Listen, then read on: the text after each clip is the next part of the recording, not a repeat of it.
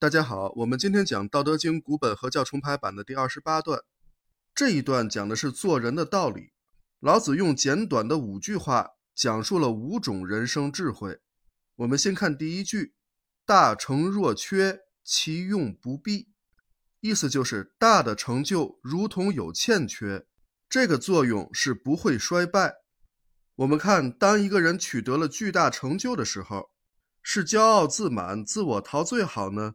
还是不骄不躁、谦虚低调好呢？答案一定是后者。要发自内心的谦虚，就好像自己的成就还有所欠缺一样。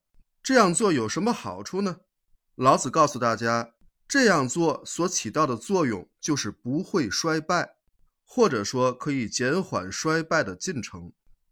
比如说，有人刚取得了一点成就，就沾沾自喜、居功自傲，不知道自己是谁了。那么，在这种浮躁的状态下，他就很容易自我膨胀、自高自大、自以为是。这种狂妄自大的状态持续下去，他就很有可能会搞得众叛亲离，于是从他刚取得的位置上跌落，甚至连原先所取得的成就都不保了。这就叫乐极生悲啊！“大成若缺，其用不弊。”这句话，有很多学者解读的是有偏差的。这个偏差主要表现在“其用不弊”的“其”字上。这个“其”指的是什么呢？大多数学者的解读都把它指向了大成，认为“其用不弊”指的是大成的作用不会衰败。但是老子这句话的本意应该是劝人不要执迷于大成，不要对自己的大成就太执着了，并不是要赞美这个大成就太好了，它的作用可以永远不衰败。并不是这个意思，这没什么意义。老子是想告诫人们，在取得了大成就之后，也要如同成果有欠缺一样，不骄傲自满，不得意忘形，才不至于乐极生悲，才能保持长盛不衰。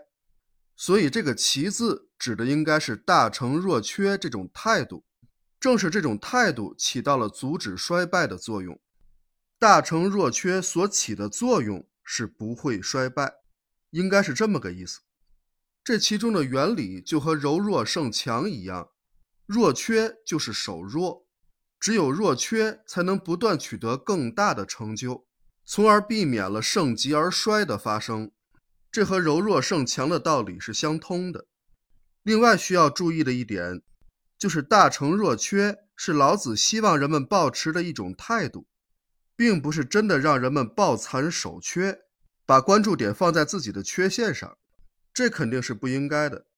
老子只是希望人们抱着仿佛有欠缺一般的谦虚态度，重点是学会谦虚，因为谦虚使人进步，骄傲使人落后，保持谦虚才有可能不衰败。好，今天我们先讲到这里，感谢大家的收听，我们下一讲再见。